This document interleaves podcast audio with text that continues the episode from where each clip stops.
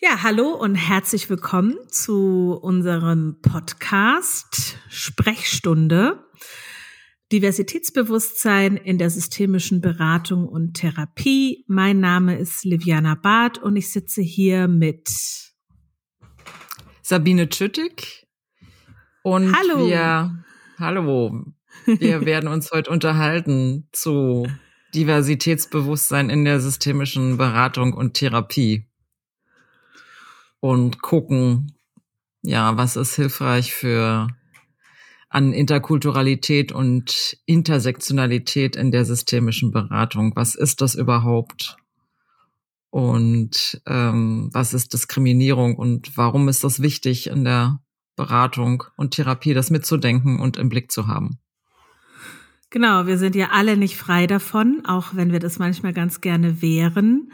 Und gerade auch in der Beratung, im Beratungssetting, in der Therapie, ne, mit unseren KlientInnen-Systemen sind wir nicht frei, nur weil wir BeraterInnen oder TherapeutInnen sind und uns viel mit Haltung auseinandersetzen, äh, sind wir nicht frei von Stereotypen, von Vorurteilen, von Bildern, mit denen wir aufgewachsen sind, die wir in Schulbüchern, von unseren Familiensystemen, von den Medien, von Geschichten, so wie sie uns erzählt wurden und auch weiterhin wie uns Geschichten erzählt werden, also wie Narrative sich fortbilden, transportierten Bildern. Und ähm, ich bin der Meinung, dass wenn wir uns das Geschenk geben, den Raum in der Auseinandersetzung mit diesen Dynamiken, die Diskriminierung reproduzieren durch die Praxis von Schubladendenken und auch wenn wir uns nicht mit uns selbst auseinandersetzen, also dann die Selbstreflexion gehen, was denn so mögliche Fettnäpfchen sind, die wir aufgrund von eigener Sozialisierung, Prägung, Kontextualisierung, in denen wir aufgewachsen sind, äh, reintreten könnten, ähm, dann verändert sich diesbezüglich auch nichts, was unser unsere Arbeit als Beraterinnen und Therapeutinnen angeht. Und genau darüber werden wir heute sprechen. Das Thema begegnet uns überall.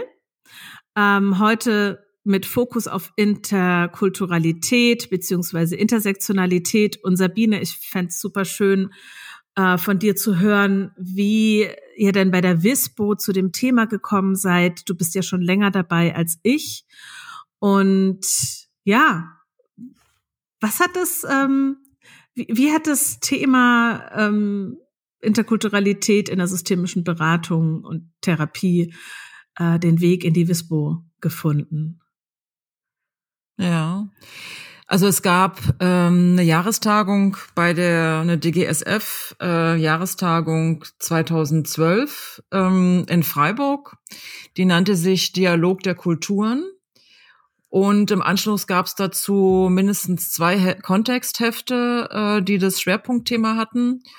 Und ähm, ja, ich konnte dann ab 2014 die Geschäftsführung dazu gewinnen, dass wir ähm, im Rahmen der Weiterbildung zum Therapeuten und Berater, Beraterin äh, mit Beginn des zweiten Jahres das ähm, ja für einen Schwerpunkt setzen konnten.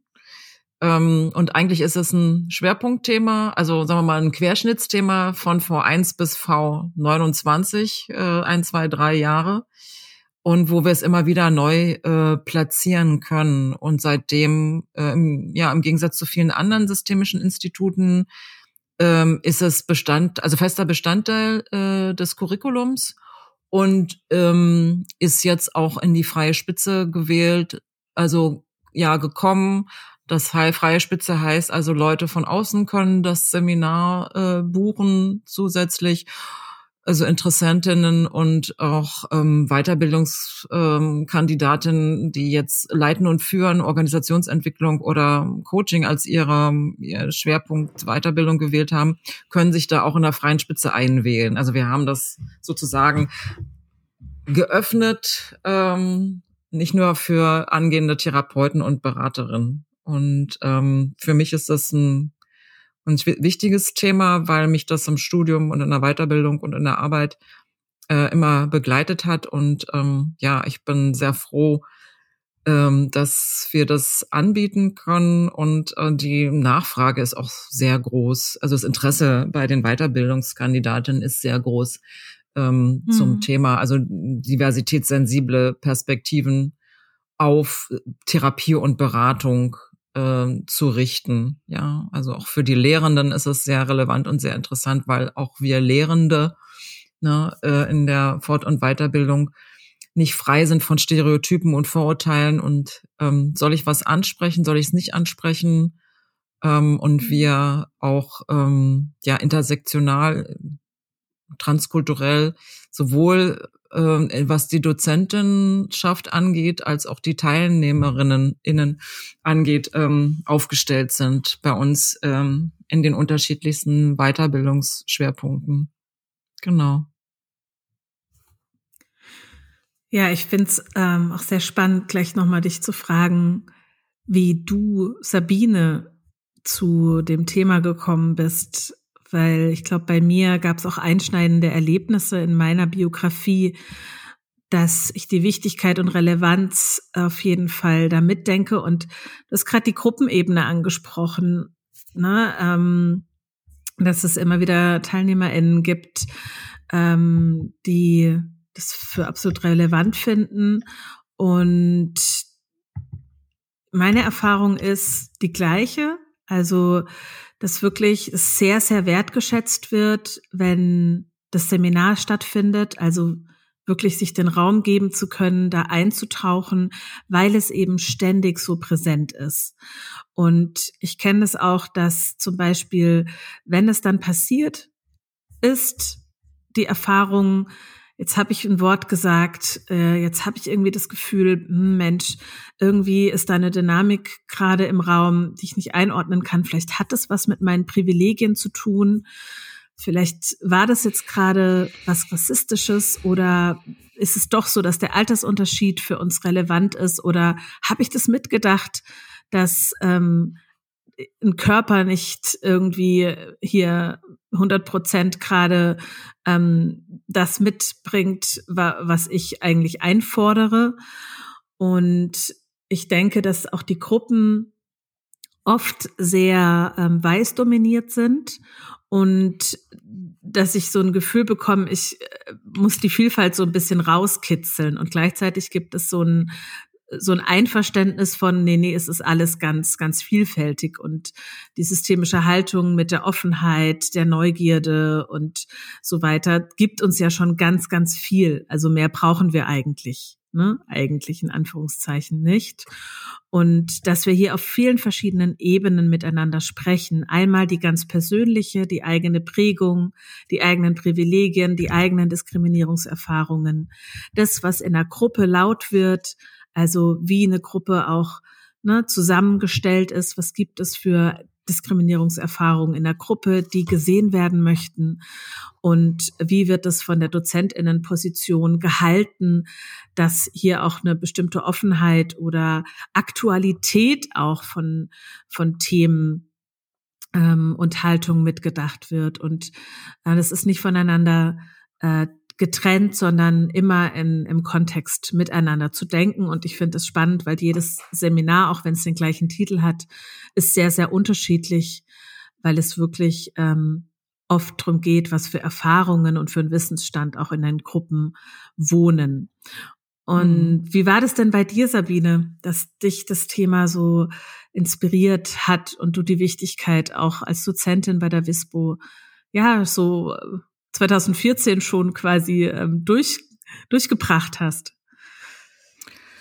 Na, ich habe verfüge über eine internationale Familiengeschichte. Es gibt äh, Migration, mhm. ähm, Erfahrungen der Großeltern und ähm, ich habe mich recht früh ähm, als Jugendliche angefangen mit Diskriminierung und Rassismus auseinanderzusetzen. Ich bin in einem Umfeld groß geworden, ähm, wo das im schulischen Kontext ähm, großes Thema war und ähm, bin damit auch nach Hause und ähm, habe da sehr aufgeschlossene Eltern erlebt und die Narrative in meiner Familie waren, ähm, ja, dein Großvater konnte drei Sprachen und der hat übersetzt und ähm, ähm, so eine Offenheit ähm, durfte ich erleben. Also der sprach Russisch, Polnisch und Deutsch und hat auch als Übersetzer gearbeitet und war auch politisch sehr engagiert und ähm,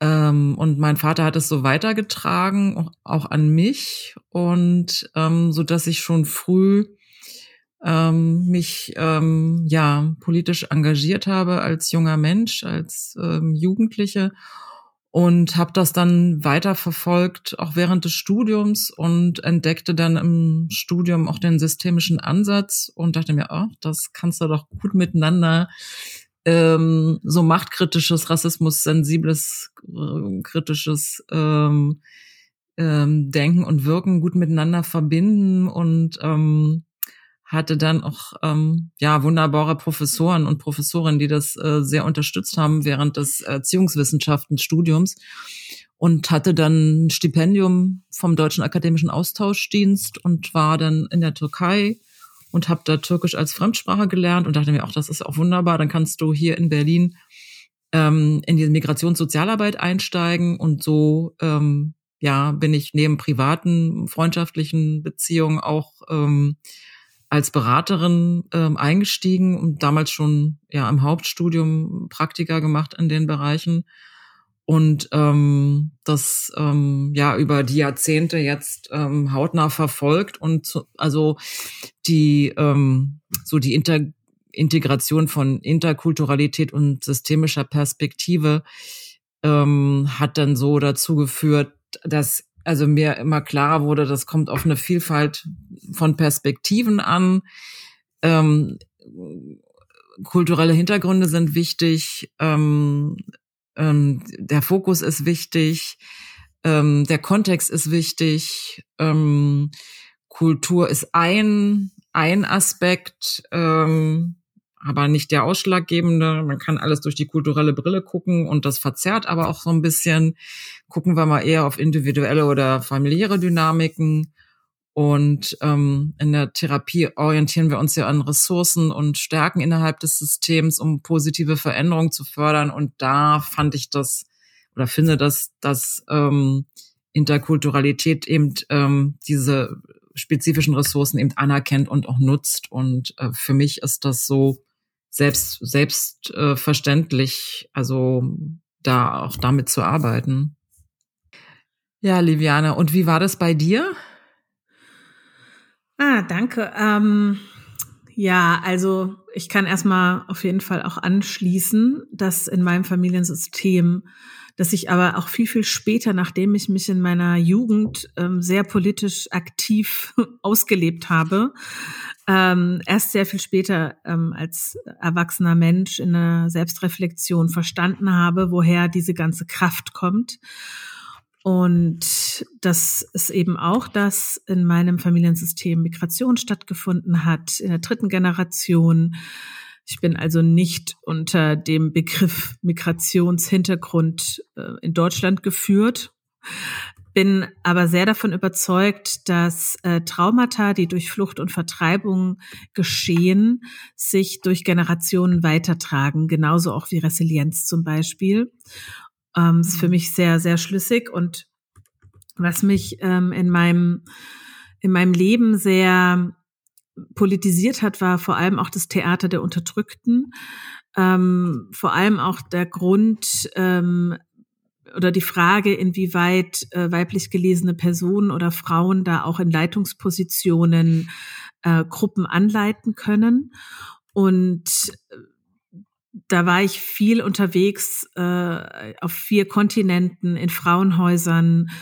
Und äh, wir haben dort in einer Gruppe mit, äh, die wirklich sehr, sehr divers ist, also Menschen, die in unterschiedlichen Ländern aufgewachsen sind, Menschen, die äh, unterschiedlichen Alters sind, äh, mit oder ohne Kinder, ähm, körperlich beeinträchtigt und so weiter. Ähm, über zehn Jahre Theater gemacht und haben ähm, Strukturen und Beziehungen äh, hinterfragt aufgrund von Machtverhältnissen, die in Beziehungen wohnen.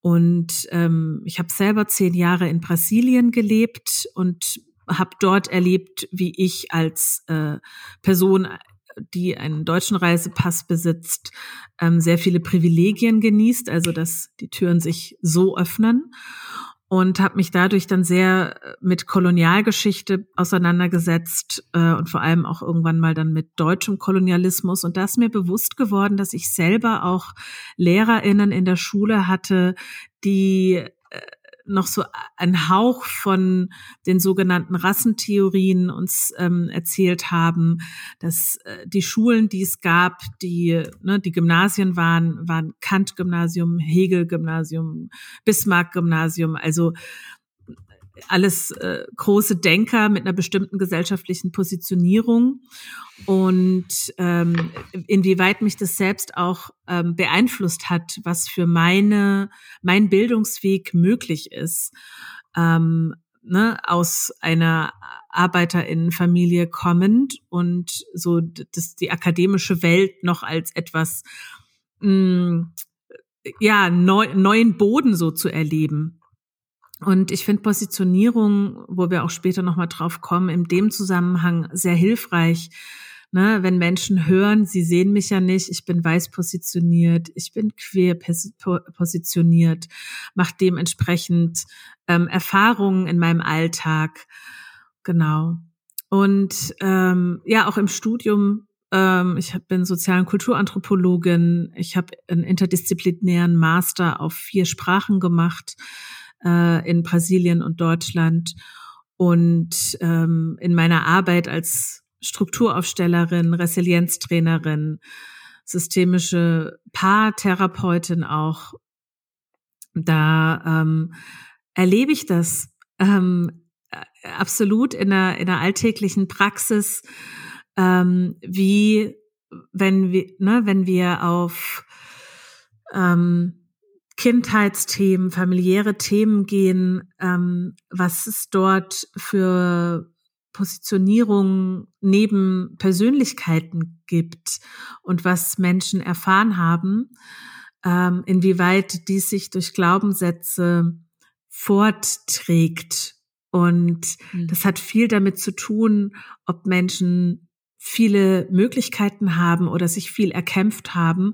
Und das hat direkt was damit zu tun, inwieweit äh, Privilegien oder Diskriminierung oder auch Mehrfachdiskriminierung ähm, an Erfahrungen in einem Familiensystem wohnt. Genau, aber bevor wir da einsteigen, auch ähm, zum Thema Intersektionalität, also Mehrfachdiskriminierung zum Beispiel, äh, können wir ja noch mal überhaupt ähm, zum Kulturbegriff und auch Interkulturalität, weil ein, ein Thema ist, finde ich, sehr wichtig und sehr groß, was Diversitätsbewusstsein in Beratungsprozessen angeht, und das ist die Sprache. Ähm, das ist auch das, was man oft als erstes hört oder so lernt. Ne? Wir, unser Hauptwerkzeug ist die Kommunikation, Fragetechniken. Und es ist ja immer die Frage, so welche Fragen ähm, sind ein Go, alle Fragen sind okay. Gibt es Fragen, die auch Diskriminierung reproduzieren? Ich denke an diese klassische Frage, woher kommst du, die sehr hoch diskutiert ist.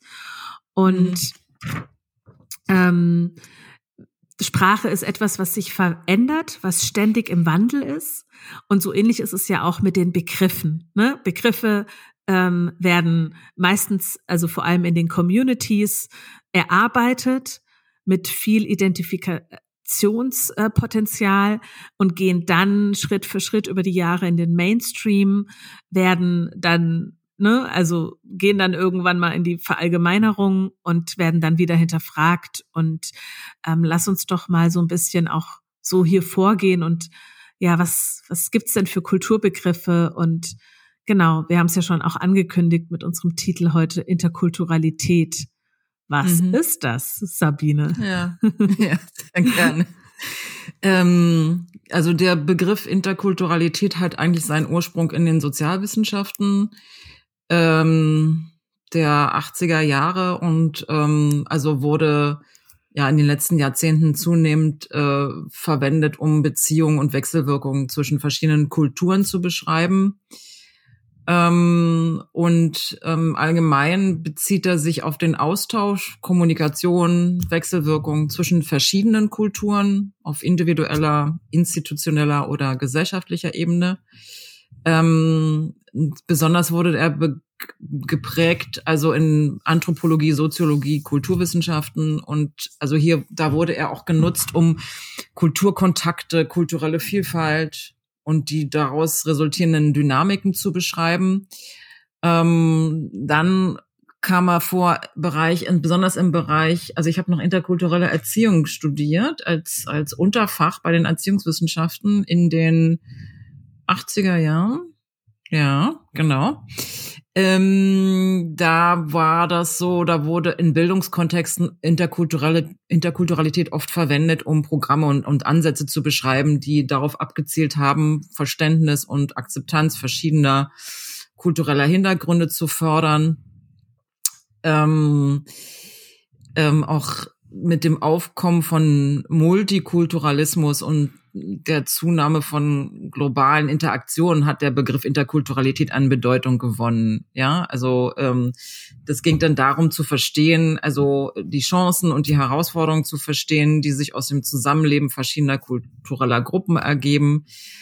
Ähm, also auf jeden Fall ging es darum, immer sich auf die Dynamiken zu beziehen, die durch Begegnung und Austausch zwischen Menschen verschiedener kultureller Hintergründe entstehen und der eine erklärt sich dem anderen und äh, ja und das setzt aber voraus oder setzte voraus oder das Denken beinhaltet, es gibt sowas wie Kultur ist was Statisches und Kultur ist ja nichts Statisches, ja. Also äh, Kultur ist ja was, was sich ständig verändert und deswegen bin ich mit dieser Begrifflichkeit auch ein bisschen, also da so ein bisschen oder damit bisschen unglücklich. Also weil ähm, wir ja eher eine Vermischung haben und Interaktion von mit, von verschiedenen Elementen, ja. Also ich würde den Begriff Transkulturalität vor bevor also bevorziehen, ja, das weil es eben um den Prozess der Verbindung und des Austausch äh, zwischen verschiedenen Systemen äh, geht, wodurch wieder neue ähm, Formen und Identitäten entstehen können. Ja, also das, ähm, das miteinander verschmelzen. Ja, also der Prozess kann auf verschiedenen Ebenen stattfinden: in der Sprache, in der Kunst, in der Musik, in der Religion, Ernährung und Lebensstil. Und ähm, dass es darum geht, ähm, ähm, Werte auch äh, und Praktiken auszutauschen und der Austausch findet eben statt in Form von Migration und Handel und globaler Kommunikation und kultureller Interaktion, ja. Und ähm, also der ist mir sympathischer als Interkulturalität, weil Transkulturalität nimmt eben an, dass kulturelle Grenzen nicht starr sind, sondern flexibel und durchlässig, ja. Und die können und dass Identitäten können sich verändern ähm, über die Zeitläufe und durch Interaktion mit anderen Systemen auch verändern. Ja, und es geht doch um Vielfalt und Pluralität und ähm, und nicht um ein, ein äh. Ja, ja, vielleicht mhm. so weit dazu. Ja. Was meinst, was meinst du dazu? Ja, ich finde auch äh, nochmal wichtig zu unterstreichen, dass ähm, Begriffe und ja auch gerade zum Beispiel der Begriff Transkulturalität ähm, von unterschiedlichen Menschen äh, nochmal definiert wurde und mhm.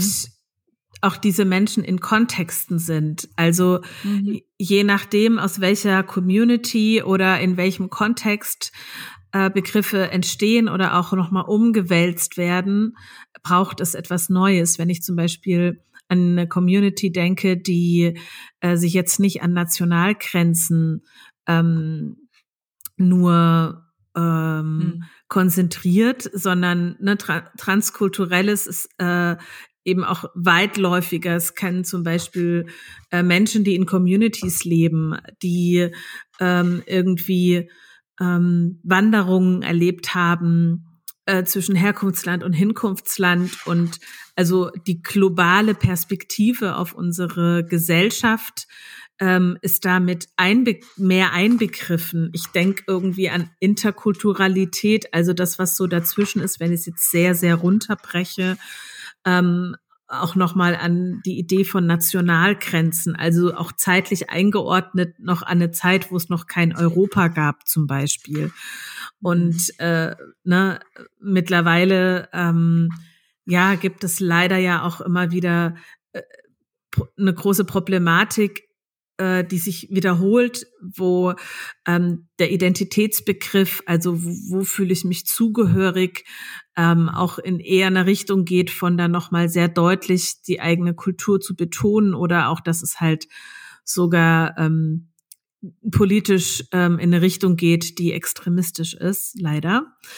Und ich würde gerne ähm, unterstreichen, mhm. dass es um eine große Komplexität geht. Also es geht eher nicht darum, jetzt zu sagen, dieser Begriff bedeutet das und Punkt, sondern ich möchte gerne das äh, weiten und öffnen ähm, im Sinne, dass auch hier verschiedene Perspektiven, wie denn Transkulturalität erlebt wird, ähm, sehr unterschiedlich sein kann. Und ich glaube, das ist eins der Herausforderungen auch für uns im Beratungssetting, dass ich vielleicht ähm, zu ähm, einem einem bestimmten einem bestimmten Lebenskonzept ähm, oder zu einer bestimmten Situation, in der unsere Klientinnen sich befinden und mit der sie vielleicht auch st am struggeln sind und genau deshalb Beratung und Therapie aufsuchen, ähm, dass ich aufgrund meiner eigenen kulturellen Prägung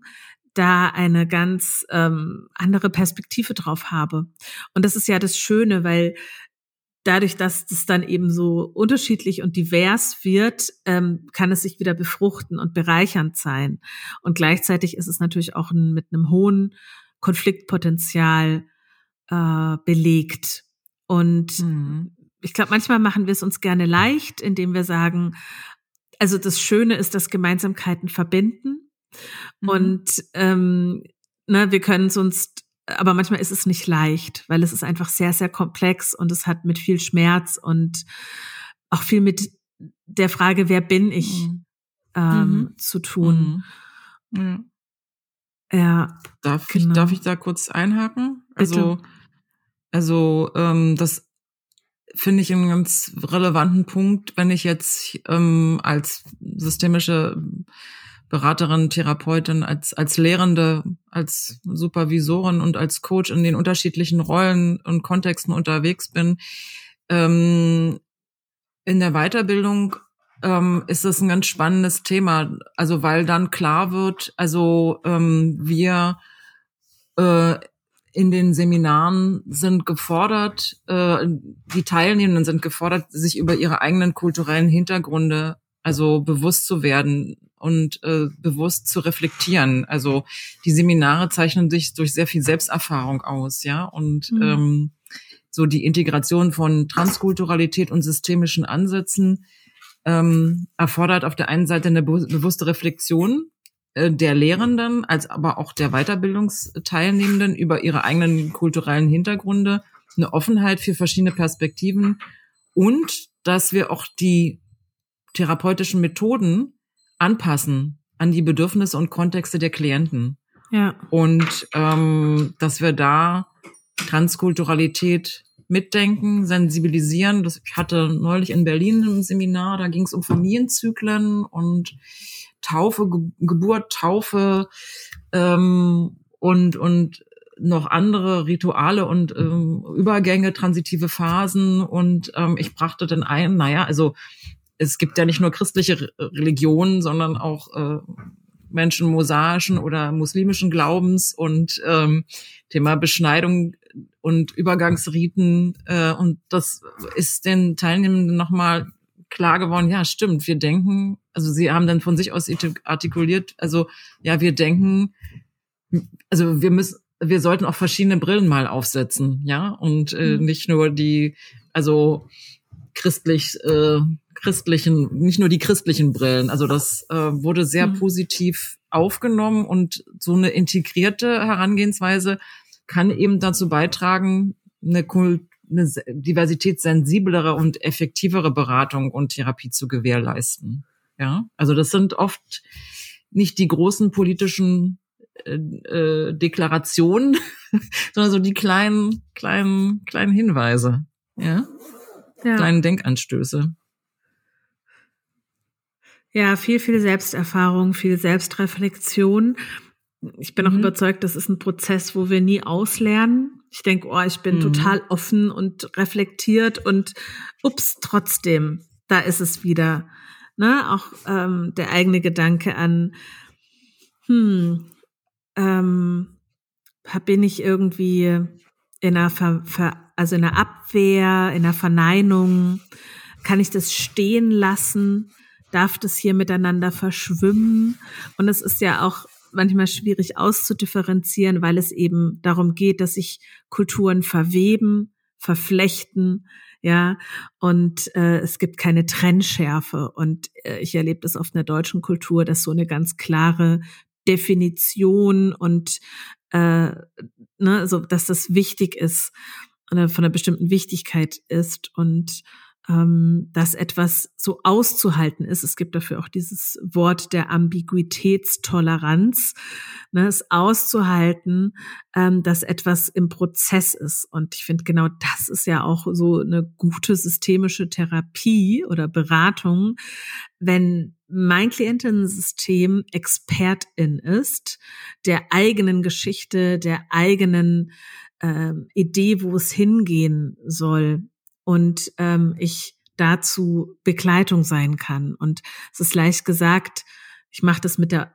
Haltung der Offenheit und ähm, bin ein weißes Blatt Papier und oft, und ich kenne das ja auch von mir selbst, ist es ganz, ist es doch nicht ganz so, dass wir so ein ganz, äh, so eine ganz nicht wissende Haltung haben.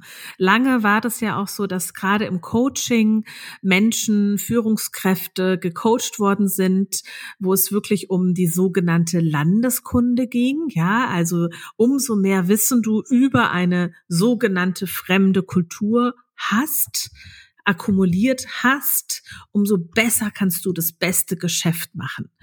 So und ähm, ne, so dieser Blick nach außen und ich glaube, mein Anliegen ist einzuladen na, mit einem Blick nach innen und äh, auch genau. Ähm, hier, Stereotype und Vorurteile hatten wir ja vorhin schon ähm, diesbezüglich. Mhm. Äh, ich finde das, was mhm. du gerade geschildert hast, diesen Aha in dem Kurs, in dem du warst hier in Berlin, ähm, mhm. so Mensch, wir müssen verschiedene Brillen aufziehen, führt uns ja dazu, dass wir auch eben, wie ich vorhin schon sagte, narrative Geschichten, Bilder, die wir uns machen und sie in Schubladen legen, um schnell eins weiterzugehen in unserer mhm. beschleunigten Zeit. mhm. ähm, genau. Also, ne, das im, im Sinne von Vorurteile, die Produkte kognitiver Prozesse sind und die auf der Informationsverarbeitung ähm, jedes einzelnen Individuums ähm, mhm. beruhen. So. Mhm. Ja, also in der Beratungspraxis sind wir auch nicht frei von Stereotypen und Vorurteilen, ja. Und da stellt sich ja die Frage, wie können wir diese im Blick behalten und meinetwegen Mehrfachzugehörigkeiten mitdenken und also in der systemischen Therapie und Beratung wird viel Wert darauf gelegt, Vorurteile zu erkennen, zu verstehen und konstruktiv damit umzugehen. Ja, also zum Beispiel die Haltung der wertschätzenden Neugier. Ja, wir versuchen als Beraterinnen, Berater eine wertschätzende Neugier zu entwickeln und die auch zu halten. Das heißt also, ähm, wir bleiben offen und schauen drau interessiert drauf, wie sieht die Welt des Klienten aus, ohne voreilige Schlüsse zu ziehen. Ja, also ähm, Wirklichkeit ist eine äh, individuelle Konstruktion. Ähm, wir, ähm, ich bemühe nochmal Kultur, also kulturelle Sensibilität, dass wir ähm, Anliegen, Probleme nicht nur auf individueller Ebene betrachten, sondern auch kulturelle, soziale und gesellschaftliche Einflüsse betrachten. Also und darauf achten, wie können denn Vorurteile in diesen Kontexten entstehen und wie können die wirken und ähm, nochmal zum Thema Selbsterfahrung. Also als Profis in der systemischen Therapie und Beratung ist es relevant zu wissen oder mir bewusst zu sein über meine eigenen Vorurteile und meine eigenen Vorannahmen. Also wir haben die und ähm, sich da auch nicht ähm, ja zu scheuen, zu, da nochmal genauer hinzugucken und durch regelmäßige Selbstreflexion, also versuchen sicherzustellen, dass die diese persönlichen Haltungen eben nicht die Interaktion mit den Klienten beeinflussen. Und wenn sie das tun, Intervision, Supervision, dazu nutzen, um sich zu reflektieren, sich also kontinuierlich fort- und weiterzubilden. Also wir betrachten ja Realität als sozial konstruiert. Das heißt also, unsere Vorurteile und unsere Annahmen repräsentieren nicht unbedingt die objektive Wirklichkeit, sondern sind auch bei uns ähm, kulturell und sozial geprägt und beim Klienten nicht anders. Und ähm, ähm, ja, da versuchen wir den Klienten auch alternative ähm, mit ihnen zusammen oder ja, sie anzuregen, alternative äh, Perspektiven zu erkundigen, zu erkunden. Ne? Also sie zu ermutigen, auch Situationen aus verschiedenen Perspektiven zu betrachten, um Vorurteile zu überwinden und Verständnis für unterschiedliche Sichtweisen zu entwickeln. Wir haben den lösungsorientierten Fokus, also ähm, anstatt also eher auf positive Veränderungen zu gucken oder auf das, was schon gut läuft, als ausschließlich auf Probleme und sich auf Vorurteile zu konstruieren. Und um nochmal den Bogen zu Eingangs zu schlagen, Sprache also Sprache, die Wahl der Sprache ist wichtig, um Vorurteile zu vermeiden. Wie, welches Wording nutze ich? Wann? Wie? Wann benutze ich den Begriff schwarz? Wann den Begriff weiß? Sage ich schwarz fahren oder benutze ich da einen anderen Begriff? Was konnotiert das auch? Eine dunkle Farbe? Ähm, was, was weckt es für Assoziationen ähm, bei uns? Und da eine respektvolle, nicht wertende Sprache zu verwenden, um sicherzustellen, dass, ähm, dass Vorurteile nicht durch die Art und Weise, wie wir äh, sie sprachlich ausdrücken, auch noch verstärkt werden. Also es erfordert Sensibilität, Reflexion, Fähigkeit, alternative Perspektiven einzunehmen. Ähm, es ist ein ständiges sich selbst reflektieren, ähm, hinterfragen. Es ist Arbeit, es ist auch mitunter anstrengend.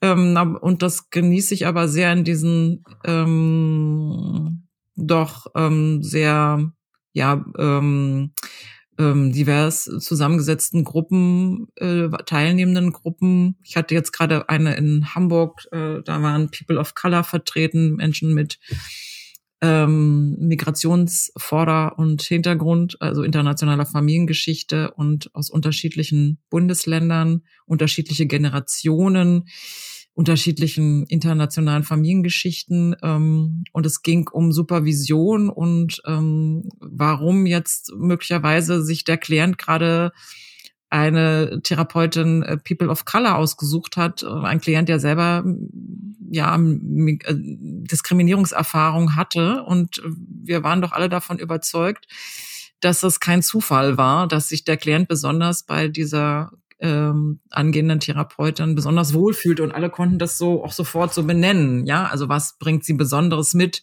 dass sich der Klient, der verschiedene Diskriminierungserfahrungen gemacht hat in seinem Leben aufgrund seiner seines Queerseins und ähm, anderer äh, Dinge ähm, sich besonders gut äh, öffnen konnte und sich besonders gut ähm, ja ähm, einlassen konnte. Das war doch ähm, war sehr spannend, ja. Ja, ja, ich kann da gut anknüpfen, was du gesagt hast, dass es Arbeit ist und es ist auch anstrengend und es kann auch echt unangenehm werden. Also dieses Gefühl, zum Beispiel, ähm, wenn Menschen feststellen, und ich kenne das auch sehr gut, boah, jetzt habe ich vielleicht was Falsches gesagt oder jetzt ist vielleicht unsere Vertrauensebene gerade ein bisschen gekrat, angekratzt.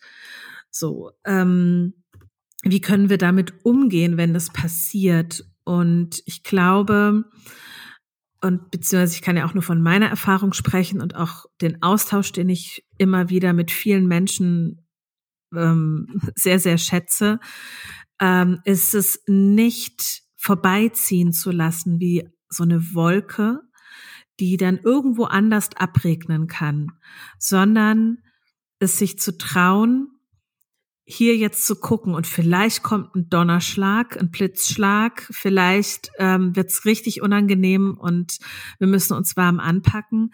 Aber wie ist es möglich, dass wenn es passiert ist, das Fettnäpfchen, ähm, das nicht zu ignorieren, weil damit reproduzieren wir oder tragen Diskriminierungserfahrungen weiter. Also der Schmerz wird mhm.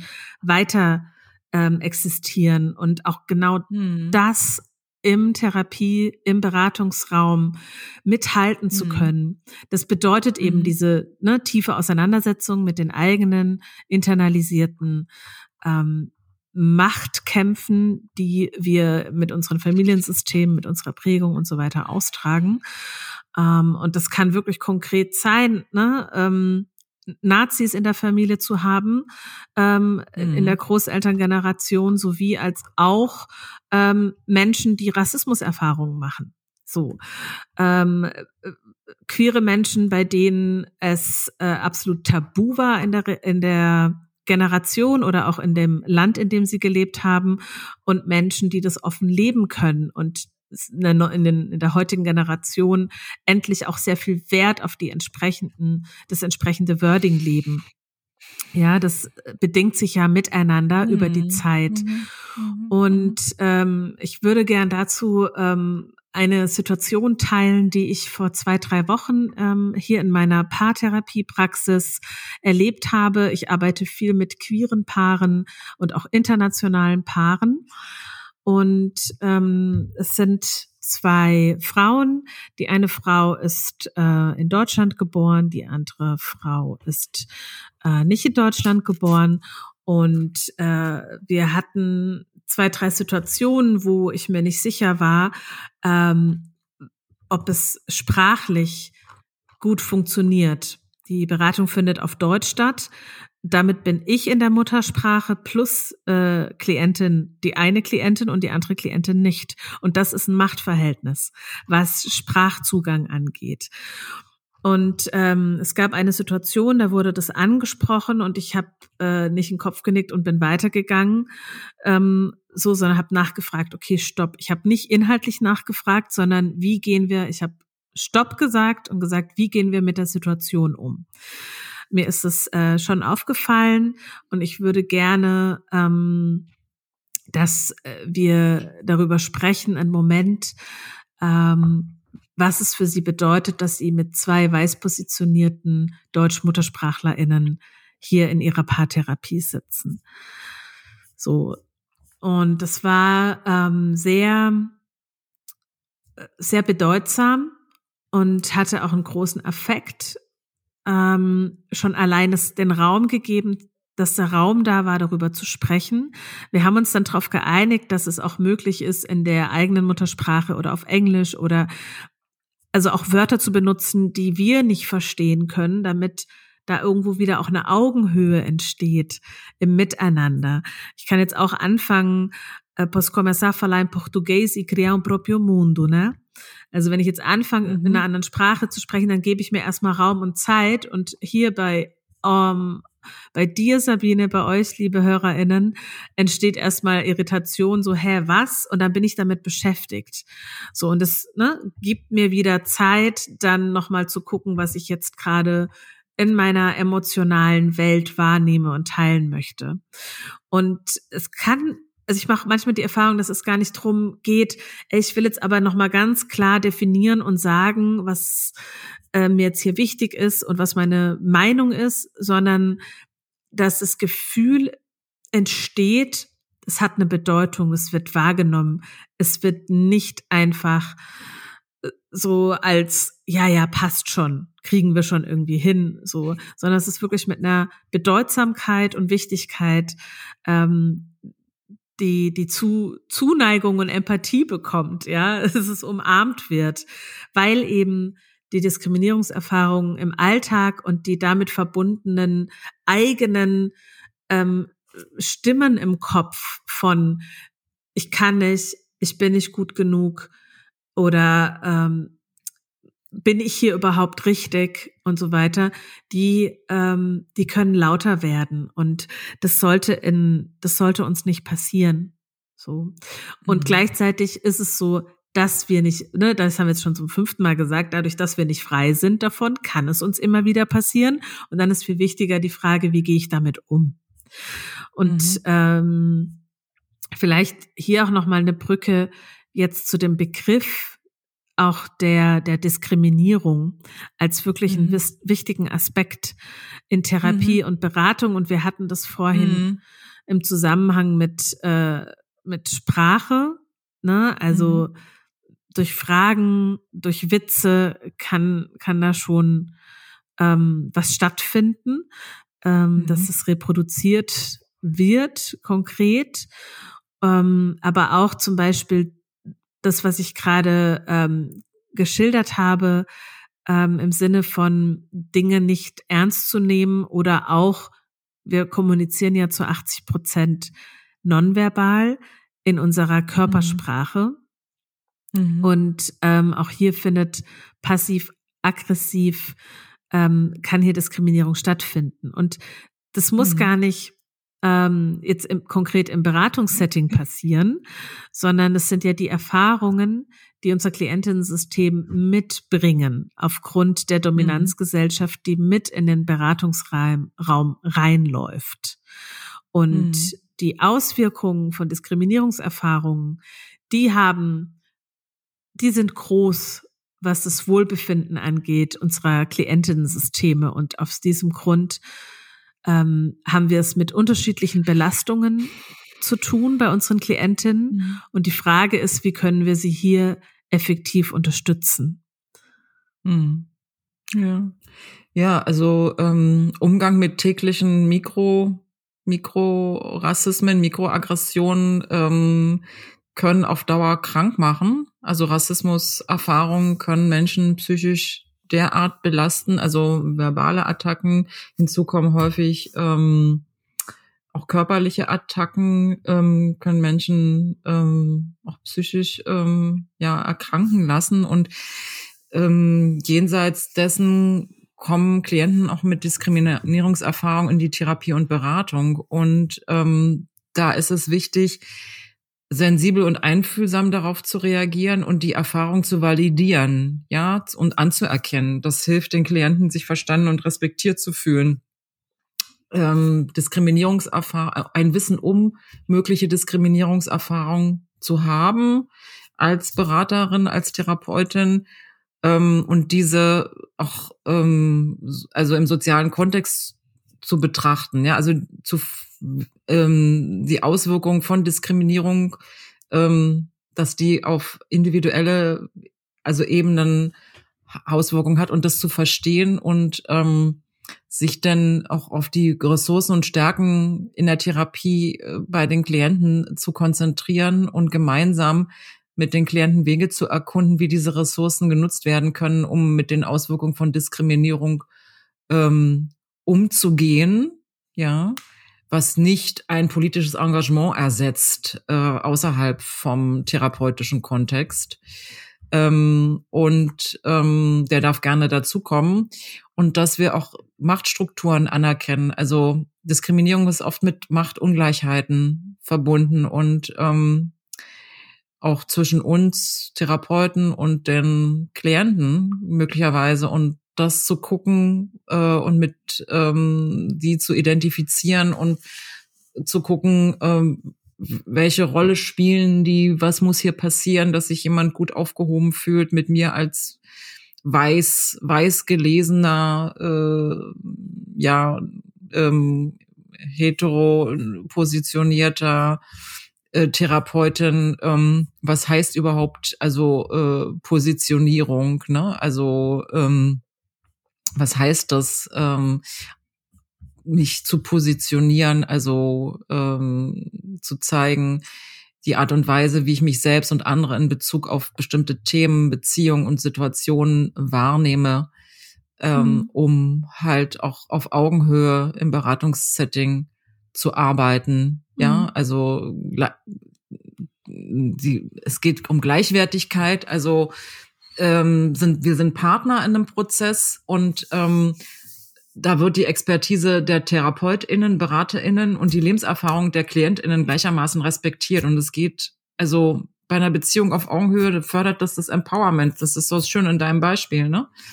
Also ich habe ähm, die Klientin fühlt also fühlt sich ermächtigt, ihre Perspektiven auszudrücken, Entscheidungen zu treffen und aktiv am Veränderungsprozess äh, teilzunehmen. Das fördert auch eher eine kooperative Haltung. Dann sind nämlich also Klienten eher bereit, sich auf den Prozess einzulassen und Lösungen mitzuentwickeln, wenn sie das Gefühl haben, ihre Meinung, ihre Erfahrungen werden respektiert und eine Beziehung auf Augenhöhe baut Vertrauen auf. Also KlientInnen öffnen sich eher und sind eher bereit, also Gefühle und ähm, Gedanken zu teilen, wenn sie merken, mh, hm, hier werden wir auf respektvolle Weise gehört und verstanden. Und ähm, es schafft auch einen Raum, äh, in dem Veränderung möglich ist. Klienten fühlen sich eher unterstützt und ermutigt, neue Perspektiven und Verhaltensweisen ähm, zu ähm, zu erkunden. Und ich habe am teilweise in den interkulturellen Seminaren äh, habe ich dann so eine Begrüßung manchmal auf Türkisch gemacht, also ganz mhm. bewusst, äh, um die Teilnehmenden zu irritieren, ja. Mhm. Und habe dann ähm, bin dann mit ihnen in Kontakt gegangen, äh, wie was habt ihr gedacht? Wie wirkt es auf euch? Wo, worauf wurdet euch angeschlossen? Welche Fremdheitsgefühle, Empfindungen hattet ihr und, und, und, ja? Mhm. Also das war, ähm, war sehr spannend, ja. Mhm.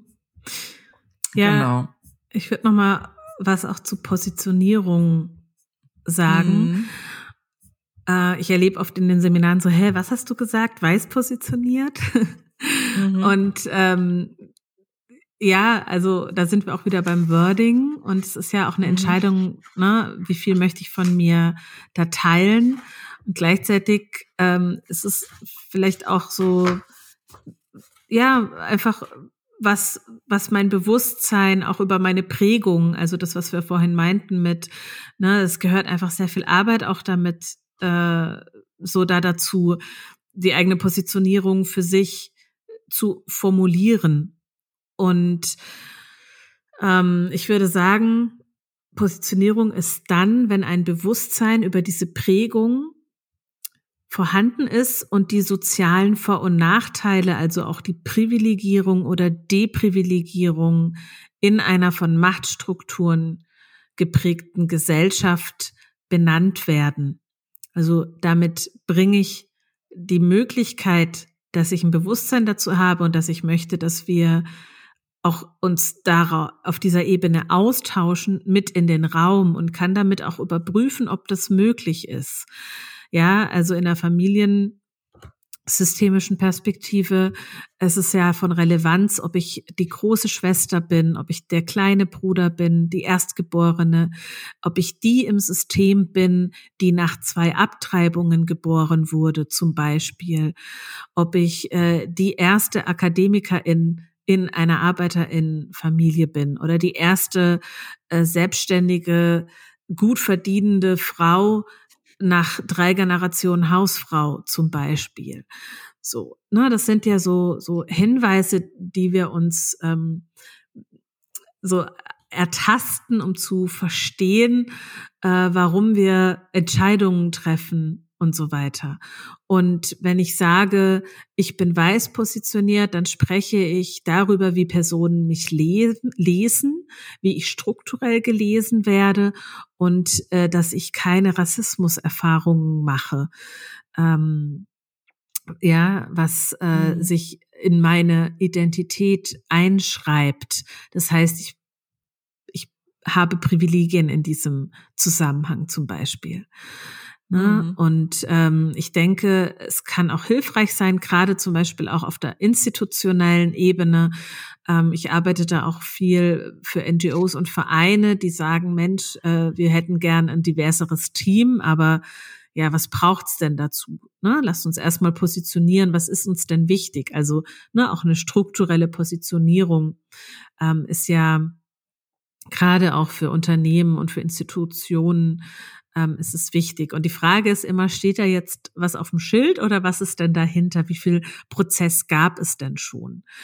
äh, könnte ich ein paar schöne Geschichten erzählen. Ich bin gerade mit meinen Gedanken bei einem Interview, das ich gegeben habe, im Zusammenhang, äh, da hätte es äh, im Rathaus Stuttgart äh, auf allen Toiletten, also auch auf den Männertoiletten, ein Tamponautomat geben sollen, weil alle Körper menstruieren. Und es war so ein großer Aufschrei in den Medien und ja, eine Welt, in der nach und nach auch es diverser wird. Ne? Eigentlich, ähm, ja, sollten ja, sollte es ein Abbild der, der Gesamtgesellschaft sein. Naja, auf jeden Fall hat das sehr, sehr viel mit systemischer Beratung zu tun und eben auch ähm, das Ziel ist ja, dass wir Selbstwirkung fördern, Ressourcen herausarbeiten, Stärken erkennen und da spielen strukturelle Dimensionen eine große Rolle, weil wir nicht nur auf der individuellen Ebene beraten und es könnte jetzt so, ah, stopp, Moment, was ist denn noch ähm, mit dabei? Und ich finde es wichtig, es zu benennen, dass Diskriminierung strukturell stattfindet, institutionell stattfindet mhm und auf der individuellen Ebene. Und wir bewegen uns im Alltag auf all diesen Ebenen. Ne, wir schauen uns Serien an, Netflix äh, und so weiter. Wir äh, mhm. fahren U-Bahn, wir fahren Auto und so weiter. Wir bewerben uns, äh, ne, sind in Bewerbungsprozessen auf Jobsuche und so weiter. Und ähm, was ich gerne noch benennen möchte, ist äh, auch den Begriff der Intersektionalität. Wir haben den schon mhm. hier angesprochen. Ähm, Nochmal, um es hier zusammenzufassen. Intersektionalität beschreibt das Zusammenwirken von verschiedenen Formen von Diskriminierung und es ist ein Konzept aus der schwarzen Bewegung.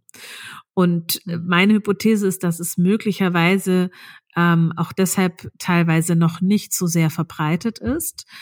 Ähm, pädagogische Konzepte, ähm, ne, was wir vorhin besprochen haben, sind da oft ähm, breiter gestreut. Intersektionalität mhm. ist aber auch hier in Deutschland wirklich sehr im Kommen.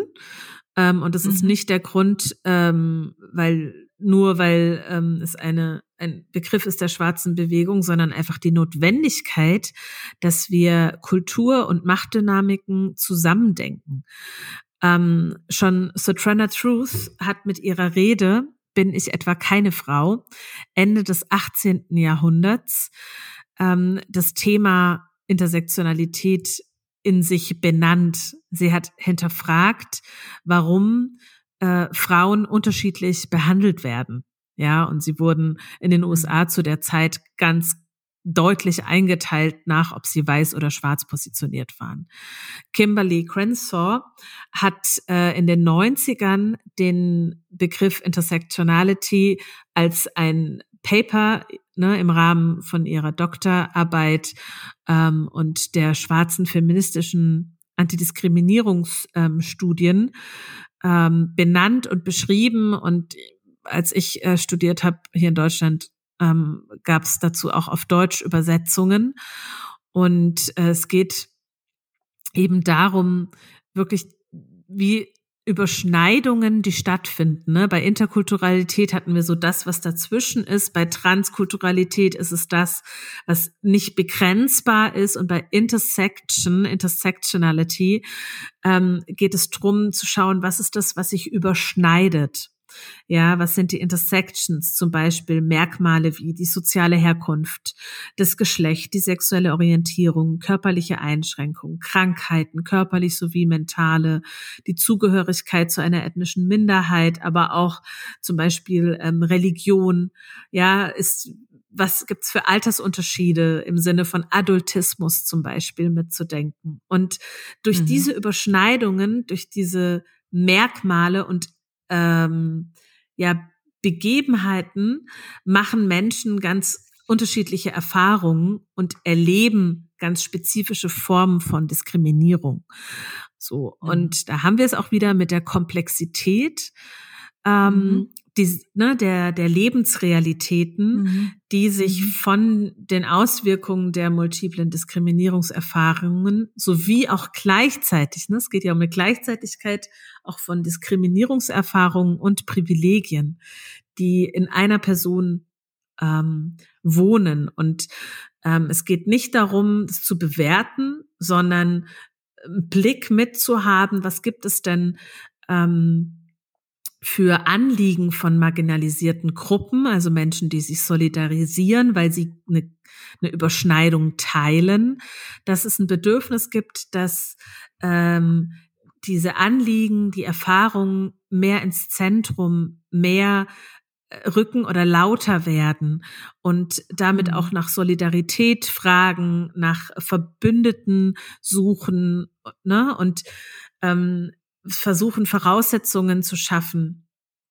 ähm, auf einer strukturellen mhm. Ebene Sichtbarkeit zu zu bekommen. Und mhm. ich finde, darin liegt auch viel von Aufarbeitung und von therapeutischer Wirksamkeit zu wissen, mhm. ähm, ich mache Erfahrungen, damit geht's mir nicht gut. Es sind mhm. Traumata, die in meinem Körper wohnen und ich bin damit nicht alleine. Es sind mhm. kollektive globale Traumata, die Rassismus, Sexismus, ähm, religiöse Intoleranz mit sich bringen. Und es gibt äh, Gruppen und es gibt Räume, wo, wo das besprechbar ist und ich das Gefühl mhm. von, ich bin alleine in dieser großen globalen Welt mit dem Thema, mit dem Trauma eben nicht ähm, stattfindet. Ich glaube, es ist mhm. wichtig, das individuell aufzuarbeiten. Deshalb bin ich mhm. von meinen vielen, vielen ähm, Thera oder Theatergruppen ähm, Gruppen, ähm, Veranstaltungen, wo ich die Erfahrung gemacht habe, dass Theater therapeutisch wirksam sein kann, weil wir viel mit dem Körper arbeiten in einer großen, diversen Gruppe. Mittlerweile arbeite ich im Einzelsetting, weil ich davon überzeugt bin, dass wir individuell auch therapeutisch Trauma, Erfahrungen und so weiter aufarbeiten müssen. Aber dieses, also wenn es das in Verbindung gibt von ähm, ich bin eingebunden in eine gesellschaftsstrukturelle Traumatisierung und wir tun die gemeinsam aufarbeiten und ich mache mein Bein, also meinen Teil davon. Das ist unglaublich ähm, stark. Mhm. Ja. ja. Ja, also vergangene Generationen haben Flucht und Vertreibung im ersten, im zweiten Weltkrieg erlebt. Ähm, auch schon früher ähm, Migrationserfahrung von, von A nach B innerhalb von Europas, Flucht, Fluchtbewegung. Ähm, und umso erstaunlicher ist auch zu gucken, wer reagiert besonders stark auf ähm, jetzige Fluchtbewegung, globale Fluchtbewegung. Für viele ist das vielleicht auch ein Stück Retraumatisierung, Erinnerung oder nicht bewusste Erinnerung, aber so transgenerationale Themen, ähm, die eigenen Großeltern, die eigenen Eltern sind vielleicht vertrieben worden oder ähm, waren auf der Flucht und äh, sind bis heute die Eltern Fremde im Dorf geblieben, weil sie was weiß ich, aus Ostpreußen kamen, ja. Mhm. Und ähm, das ähm, ist auch, was uns vielleicht verbindet und woran vielleicht auch viele Menschen nicht erinnert werden wollen an diese Narben. Ja. Und ich finde, dass also Intersektionalität, dass dieses Konzept in der systemischen Therapie und Beratung zunehmend an Bedeutung gewinnt, finde ich super, ähm, weil ähm, das dazu führen kann, zu einer tieferen und also nuancierteren Betrachtung der Lebensrealitäten von Klienten, ja. Also ähm, das, also weil diese intersektionale Perspektive eben ähm, anerkennt, dass es also dass diese verschiedenen Formen von Diskriminierung und Privilegierung sind miteinander verflochten und ähm, dass diese komplexen Wechselwirkungen, also dass man versucht, die zu verstehen zwischen diesen Faktoren und wie sie das Leben oder Erleben der KlientInnen beeinflussen, ja, mhm. und ähm, dass ähm, auch, dass es auch heißt, also zu empowern, ja, also die Klienten äh, zu ermächtigen, indem sie ihre vielfältigen Identitäten und Ressourcen anerkennen und ähm, wir als Therapeutin, Beraterin haben, können viel dazu beitragen, dass Klienten ihre eigenen Stärken und Handlungsmöglichkeiten in verschiedenen Bereichen ähm, erkennen. Und das hat auch so eine in, in was Inkludierendes, also eine Inklusivität, ja. Also das äh, finde ich, das fördert das und Vielfalt. Und das ähm, auch, wenn wir uns da aufmachen, dass wir so deutlich machen, dass therapeutische Ansätze für Menschen mit unterschiedlichen Identi den unterschiedlichsten Identitäten und Lebenserfahrungen zugänglich sein müssen und relevant sein müssen und ähm, ja, so vielleicht auch das Bewusstsein für strukturelle Ungleichheiten schafft und ähm, ähm, privilegiert zu sein ist per se nicht schlecht, also nichts Schlechtes, mhm. ähm, äh, sondern wie nutze ich das? Mhm. Ja, wie nutze ich das? Wie setze ich das ein für andere, äh, indem ich also mich mit strukturellen Ungleichheiten auseinandersetze und ähm, gemeinsam mit den Klienten Strategien zur Bewältigung entwickle. Und da sind wir wieder an dem Punkt, das heißt kontinuierliche Reflexion und Sensibilisierung auf Therapeuten- und Beraterseite. Ja. Mhm. Und ähm, zu, was sich auch wiederum sehr fördernd, förderlich auf, auf Klienten auswirken wird. Davon mhm. bin ich einfach ähm, überzeugt, weil es äh, relevant ist und unterstützend für sie ist, äh, die Vielfalt der Lebenserfahrung anzuerkennen und den äh, therapeutischen Prozess eben so zu gestalten und Psychodrama, ne? Aufstellungen, also Aufstellung, Systemaufstellung haben ihre Wurzeln im Psychodrama. Psychodrama-Begründer ist Moreno. Wo kommt Moreno her? Ja, also auch ähm, und in Verbindung also äh, mit Theater, Psychodrama. Ne? Das hat alles so gemeinsame Wirkung, also Wurzeln und ähm, ähm, ja, ist eine sehr erlebnisaktivierende äh, Methoden und ähm, die Verbindung ähm, ja zwischen Theater, Psychodrama, Systemaufstellung, Therapie und Beratung ähm, ist doch ähm, ja erweitert doch unglaublich unser unser Spektrum und unsere Handlungsmöglichkeiten. Hm. Ja, und damit haben wir vielleicht schon ein bisschen Neugierde erweckt auch auf unsere Folge zwei. Da wollen wir inhaltlich den Schwerpunkt mit unserer Kollegin Anna Hahn auf das Thema Migration und Migrationsprozesse legen. Und ich würde gern ein großes Danke aussprechen fürs Zuhören und auch, du hast gerade noch mal so Telling My Story von deinem Herzen ähm, äh, irgendwie benannt, weil äh, genau, ich glaube, dass es ja die inneren Antreiber gibt, ne, die mhm. irgendwie da uns auf die Suche begeben. Und ich bin sehr dankbar, ähm, dass ich verstand, verstehen durfte, dass die Flucht und Vertreibung, die in meiner Familie meine Großeltern erlebt haben, dass die ähm, ja echt äh, durchgewirkt hat. Und mir ist es ganz wichtig zu sagen, ähm, ich wir sitzen hier nicht alleine.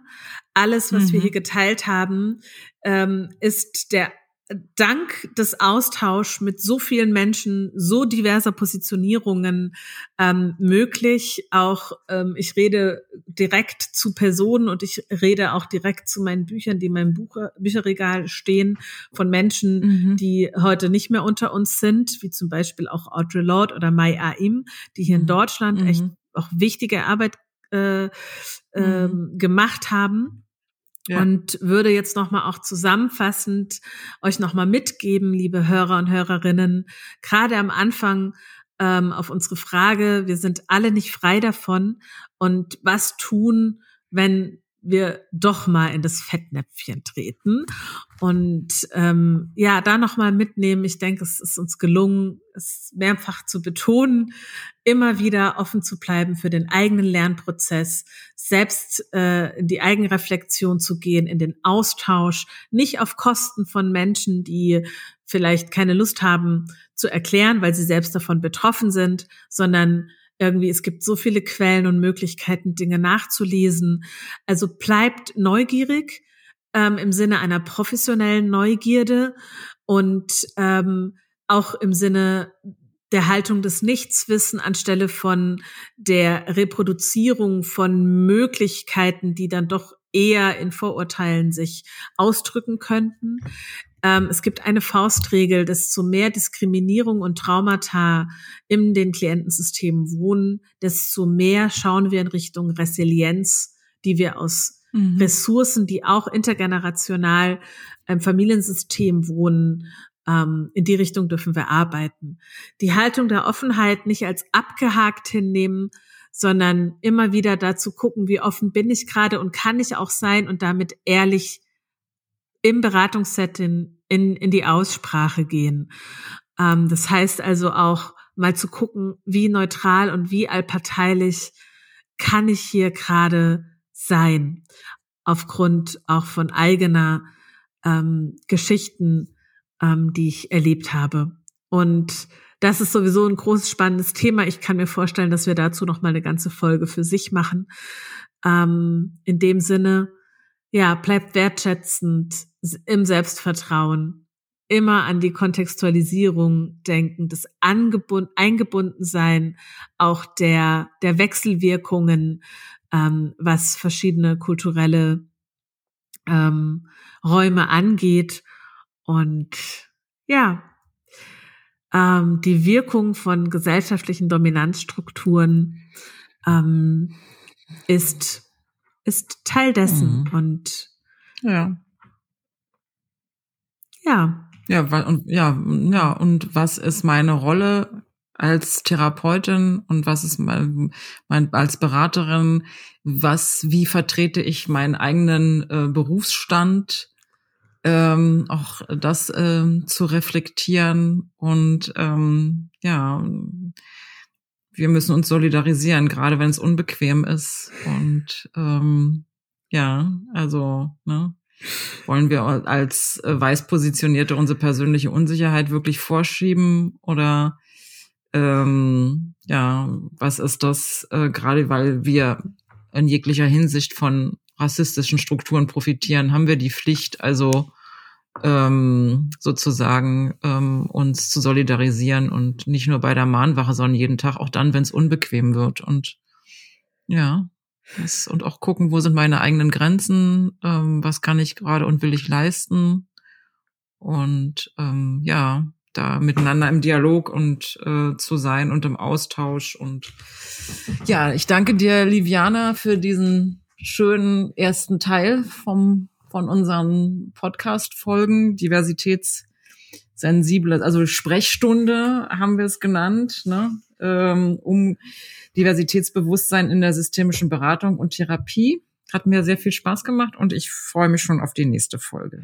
Liebe Sinne, Hörer liebe. und Hörerinnen, bis zur nächsten Sprechstunde. Schreibt uns gerne eure Fragen und Kommentare, Gedanken und Hinweise hier zur Folge. Und wir freuen uns auf euch. Bis zur nächsten Sprechstunde. Macht's gut. Bis dahin. Alles Gute. Ciao, ciao.